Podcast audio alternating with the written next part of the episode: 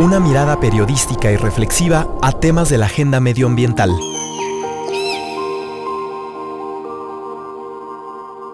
Resistierra.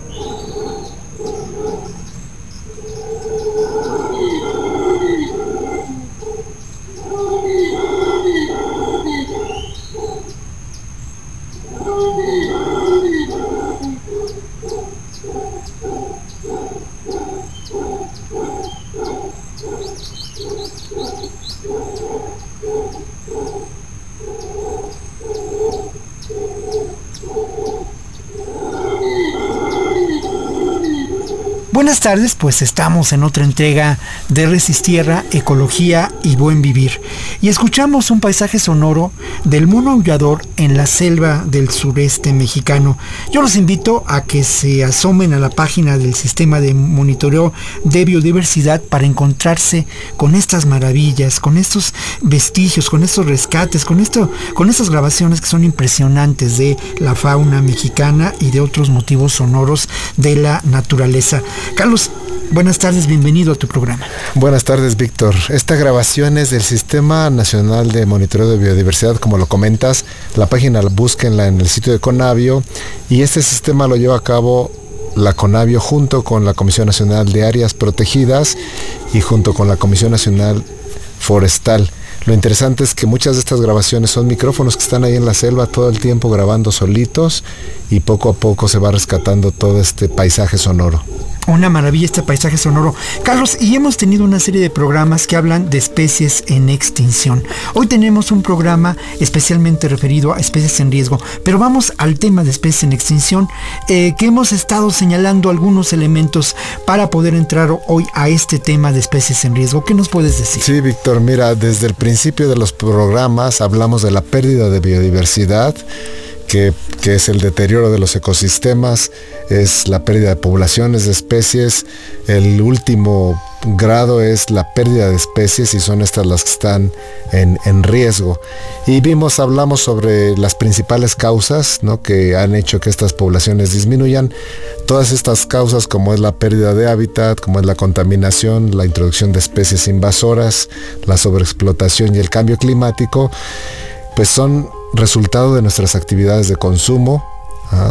Muchas de las cosas que nosotros hacemos diariamente, desde alimentarnos de, de plantas fertilizadas con insecticidas, estamos produciendo contaminación. Cuando gastamos el agua, estamos deteriorando el hábitat de las especies acuáticas.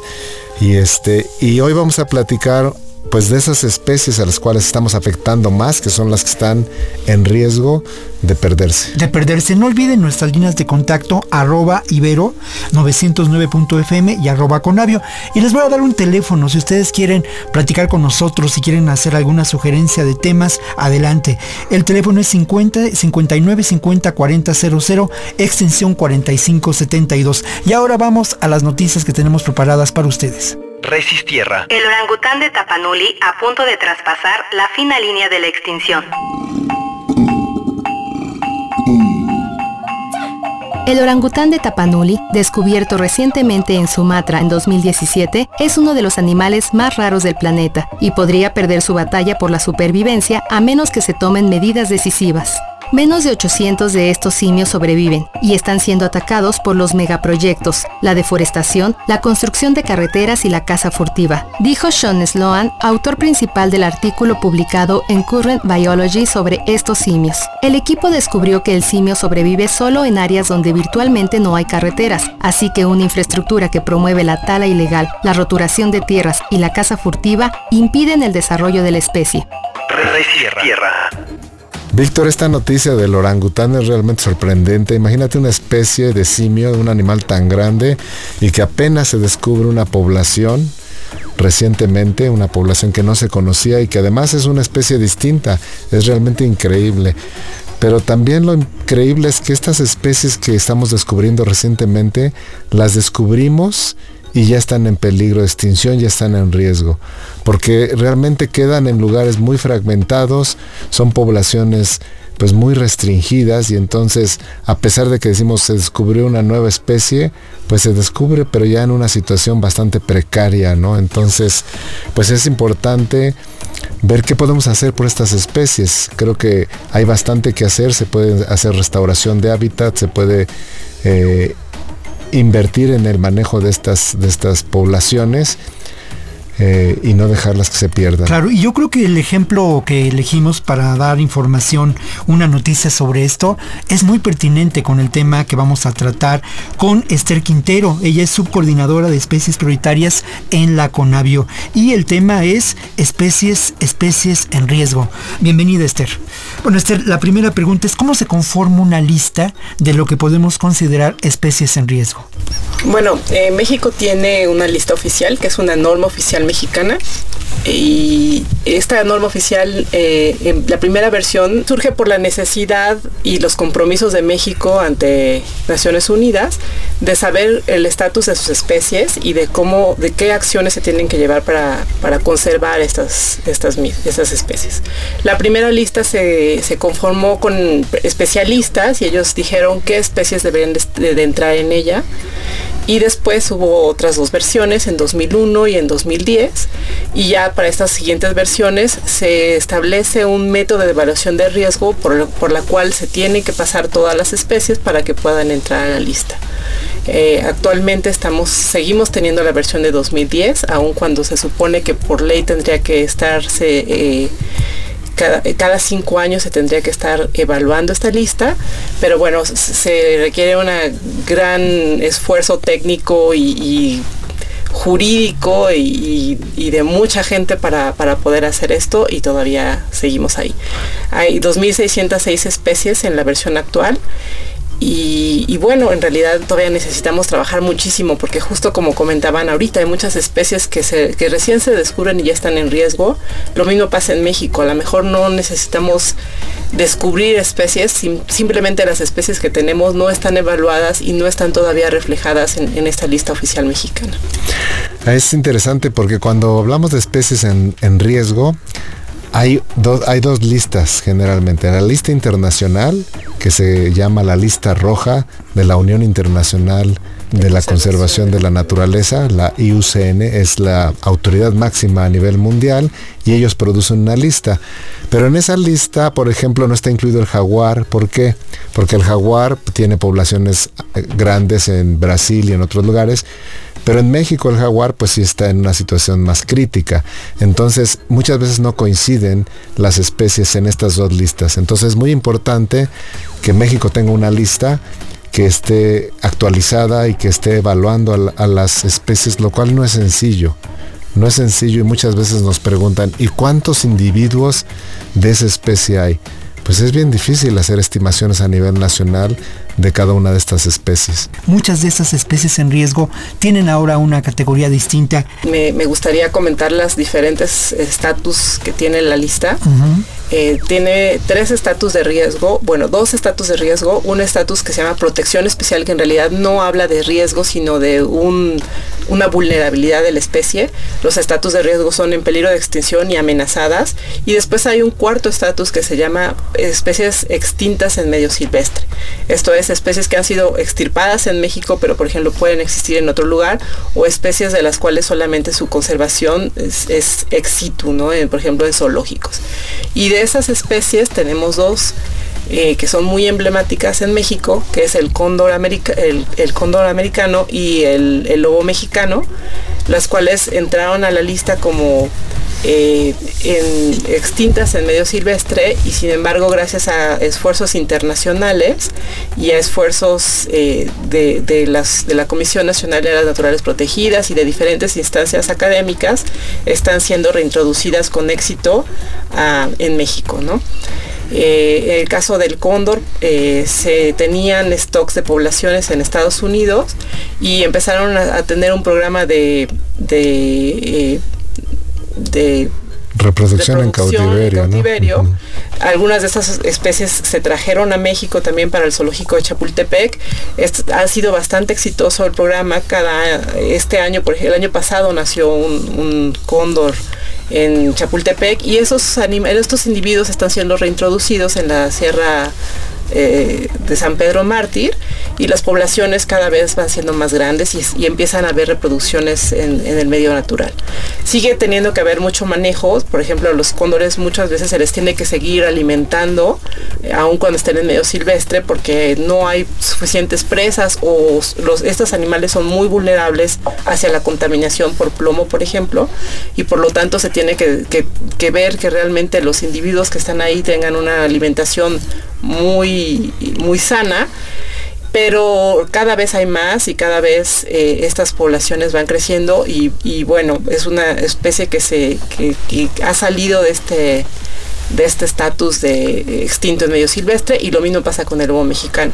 Afortunadamente cuando después de que se extirparon todos los lobos en México quedaron poblaciones eh, de lobos relictas y poblaciones en zoológicos y con estas poblaciones empezaron a hacer programas de, manejo, se empezó a hacer un intercambio entre zoológicos y entre stocks que se tenían y están empezando a haber reintroducciones en México. Las primeras reintroducciones no fueron muy exitosas porque los, los individuos al momento de dispersarse eh, fueron casados, pero cada vez se ha tenido mucho más éxito, cada vez se tiene más control sobre las colonias y actualmente este año, por ejemplo, se abrió un programa en la Comisión Nacional de Áreas Naturales Protegidas para buscar nuevos sitios de reintroducción de lobo porque al, cada vez crecer más estas poblaciones necesitan más sitios para, para poderlos reintroducir. Entonces son dos casos de éxito que, que son bastante emblemáticos de la conservación en México.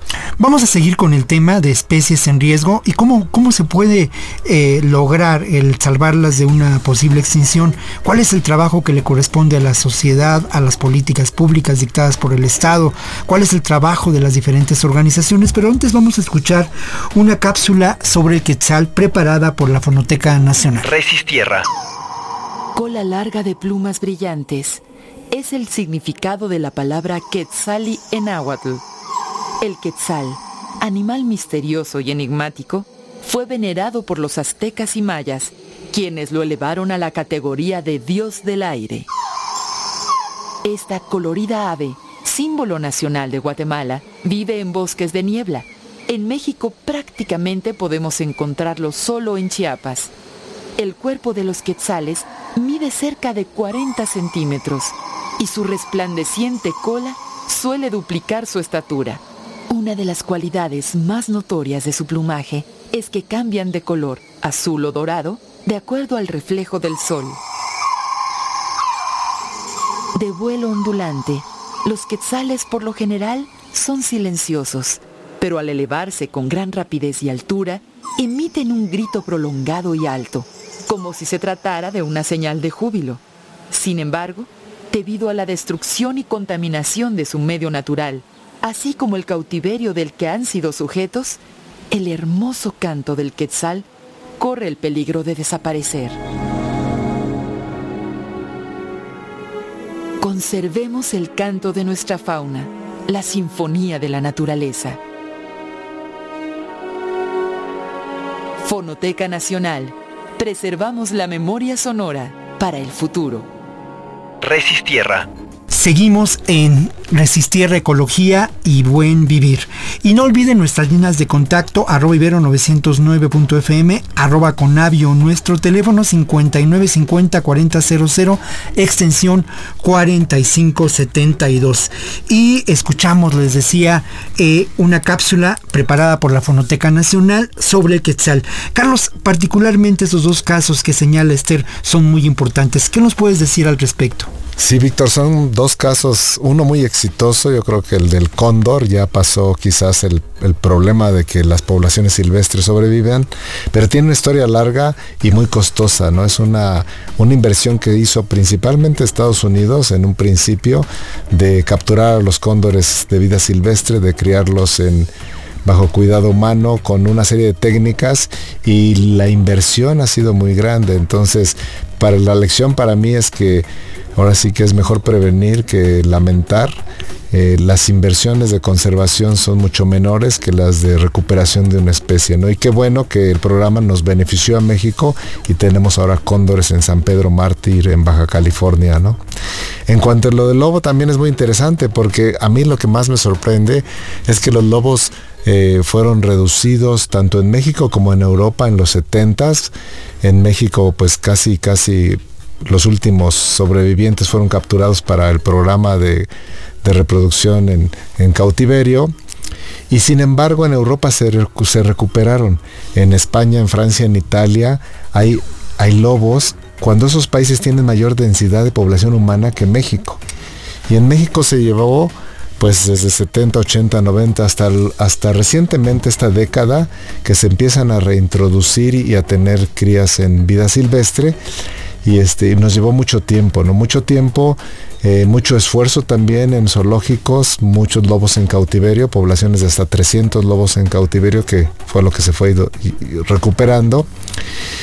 Y dice, bueno, la gente puede pensar que la reintroducción del lobo va a ser un problema otra vez para los ganaderos, pero tenemos también casos en donde los lobos se utilizan como una cuestión de turismo que atrae a la gente y que la gente quiere ir a escucharlos aullar y en México ya tenemos programas de compensación tanto para el lobo como para el jaguar, ¿no? En cuando se demuestra que un animal doméstico como una vaca es atacada por nuestros animales, hay un, hay un pago del gobierno por, este, por los daños ocasionados.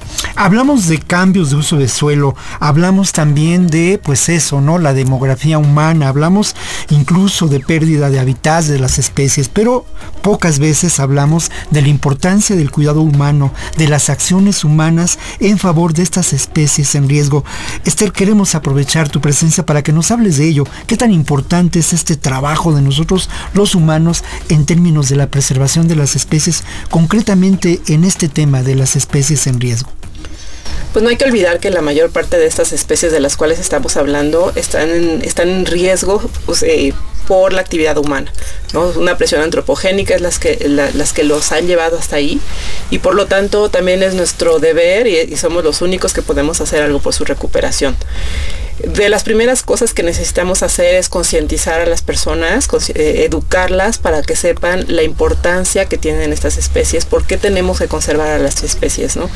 Eh, ya han hablado en los demás programas sobre la importancia de los servicios ecosistémicos, sobre la importancia per se de tener estas especies y si la gente no está consciente de ello es muy difícil que haga algo. Eh, nosotros en este entorno urbano, por ejemplo, en el que estamos en la Ciudad de México, no nos percatamos porque ¿por qué sería importante para nosotros tener cóndoros o tener lobos? Pero sin tener este tipo de depredadores tope, como, como estos dos especies, no podemos tener ecosistemas sanos. Y por ejemplo, todos los esfuerzos de reforestación que se llevan a cabo en México desde las, desde las décadas de los 70 coinciden también con, con esta falta de lobos que hacen que las poblaciones de herbívoros grandes, eh, que, eran las presas de los lobos, crezcan de una manera descontrolada y los esfuerzos de reforestación también se ven eh, detenidos por este tipo de sobrepoblación, por ejemplo, de ciervos cola blanca, ¿no? Entonces, para, es, muy importante, dice, tener estos bosques sanos, nosotros no podemos tener agua. Entonces, bueno, son, son como efectos en cadena que son muy importantes que, que, que, siempre tenemos que tener en cuenta. Y por otro lado, también creo que como sociedad necesitamos presionar mucho más por la importancia de, del conocimiento, de la generación de conocimiento, de conocimiento básico, de la importancia que tiene la ciencia y la tecnología eh, para la recuperación de especies. Como menciona Esther, se, requiere un, esfuerzo para tan solo monitorear a estas especies. Imagínate, más de 2.500, 2.600 especies en riesgo y necesitamos tener un termómetro de cómo están sus poblaciones. Entonces es muy importante que la gente entienda la necesidad de la investigación sobre estas especies. Importantísima la investigación, importantísima la tarea de los científicos en el, en el ámbito de la conservación. Vamos a hacer una pausa y seguimos con esta reflexión. Vamos a escuchar Fandanguito Volador del disco El Llamado y continuamos.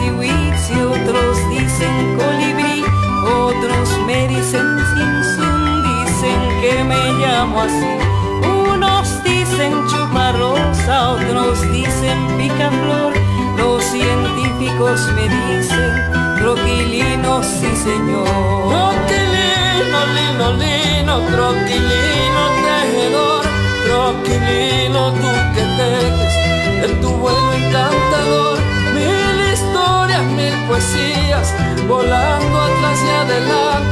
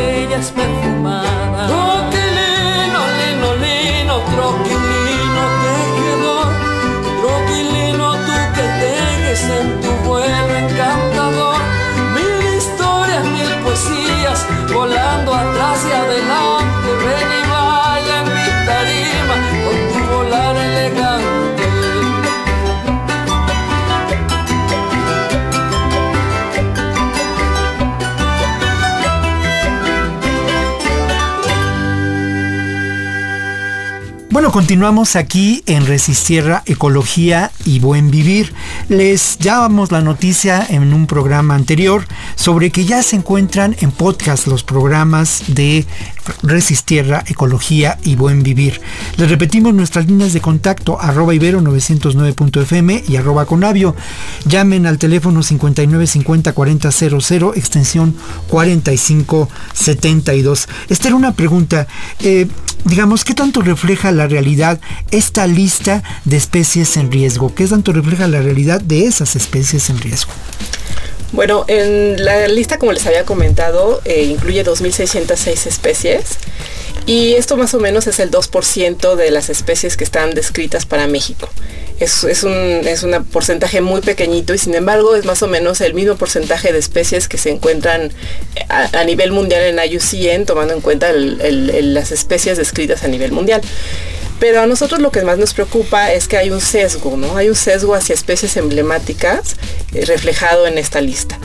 Eh, la mayor parte de las especies que están evaluadas son plantas vasculares, ¿no? Plantas, o sea, se- hablamos de plantas con flores, hablamos de pinos y animales vertebrados. Eh, dentro de los vertebrados tenemos una gran representación de reptiles, eh, seguida por aves y mamíferos. Tenemos muy poquitos anfibios en la lista, Eh, y los, los, anfibios que tenemos están casi todos en protección especial y solo cuatro de esos anfibios han sido evaluados para poder entrar en la lista. Cuando sabemos que los anfibios son, es el grupo de vertebrados que tienen mayor riesgo a nivel mundial. Entonces, eh, bueno, si hablamos de peces, por ejemplo, también están muy, muy pobremente representados en la lista, pero eso también refleja una falta de estudio de peces a nivel internacional, son los vertebrados menos estudiados. Y si pensamos en invertebrados, que son la mayor parte de los animales, están realmente estamos muy muy mal representados ahí. Eh, solamente tenemos este, nueve invertebrados no insectos y tres insectos en, la lista, ¿no? Entonces, real, tenemos dos mariposas y un chaquiste.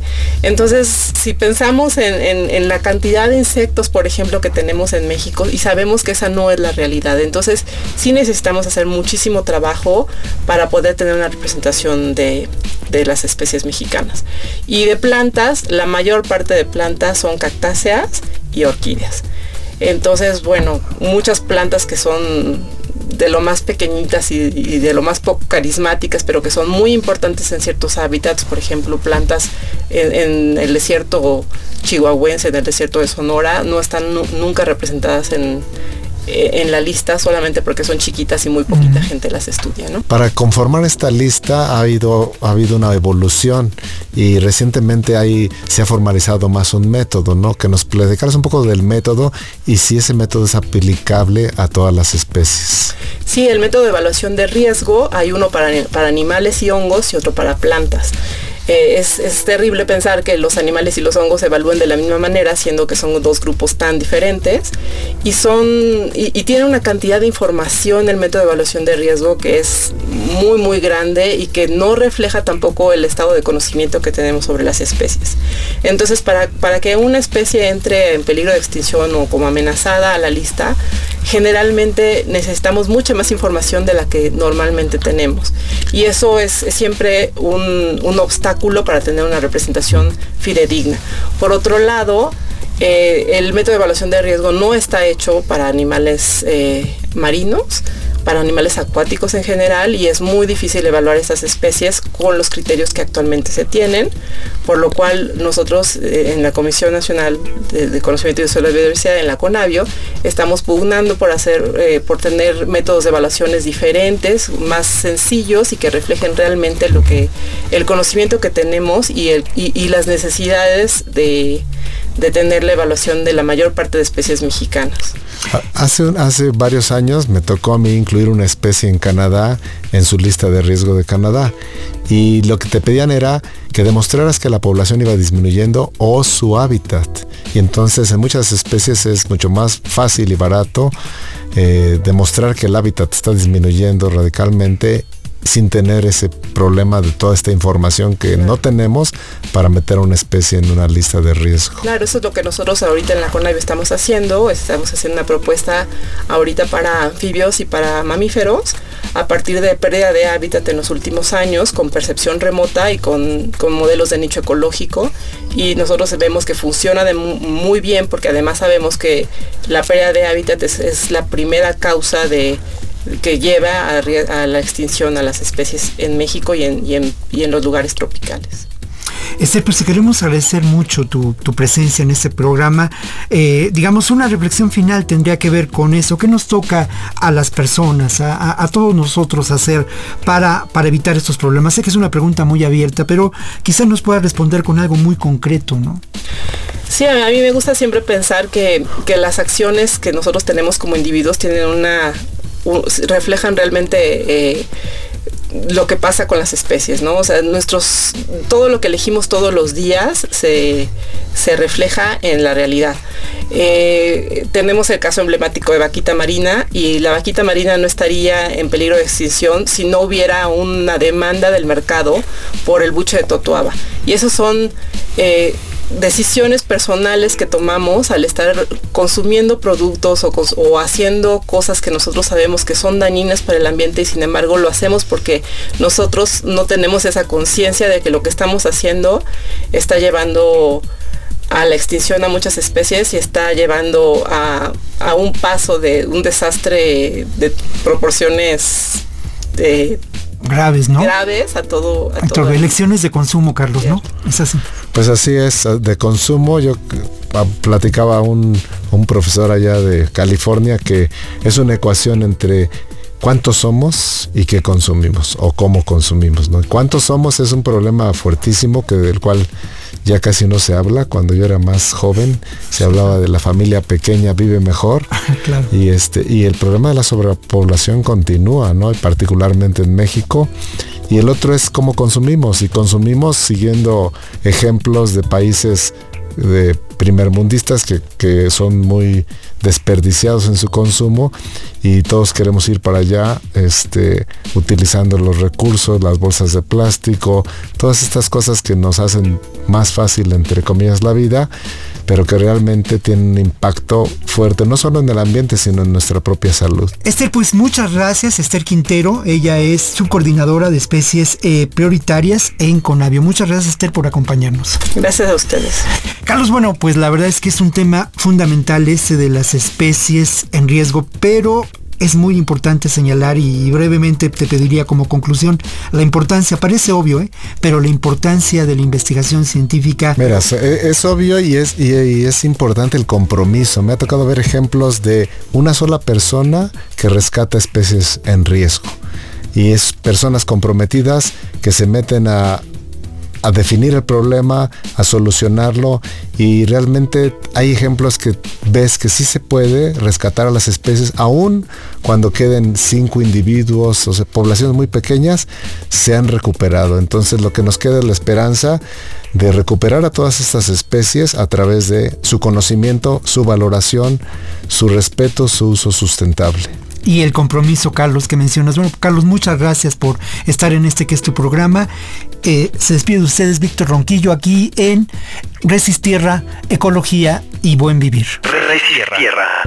Kipper es un joven indígena que vino del sur de México a la gran metrópoli. Encontró en las rimas la posibilidad de comunicar sobre la dignidad y cosmovisión de su pueblo.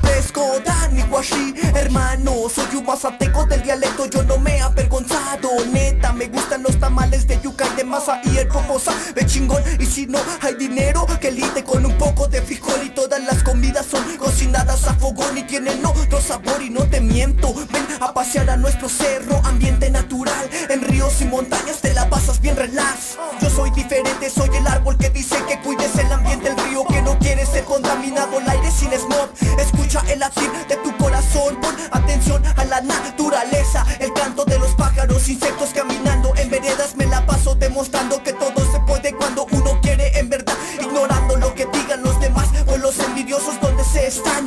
Resistierra. Futuro posible. Futuro posible. Utilizar todas las lenguas como herramientas de resonancia. Desde la música, postular nuevas formas de ver el mundo. Futuro posible.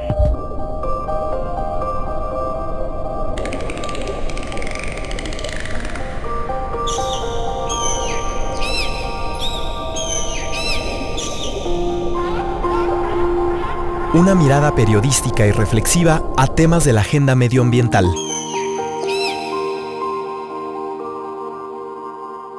Resistierra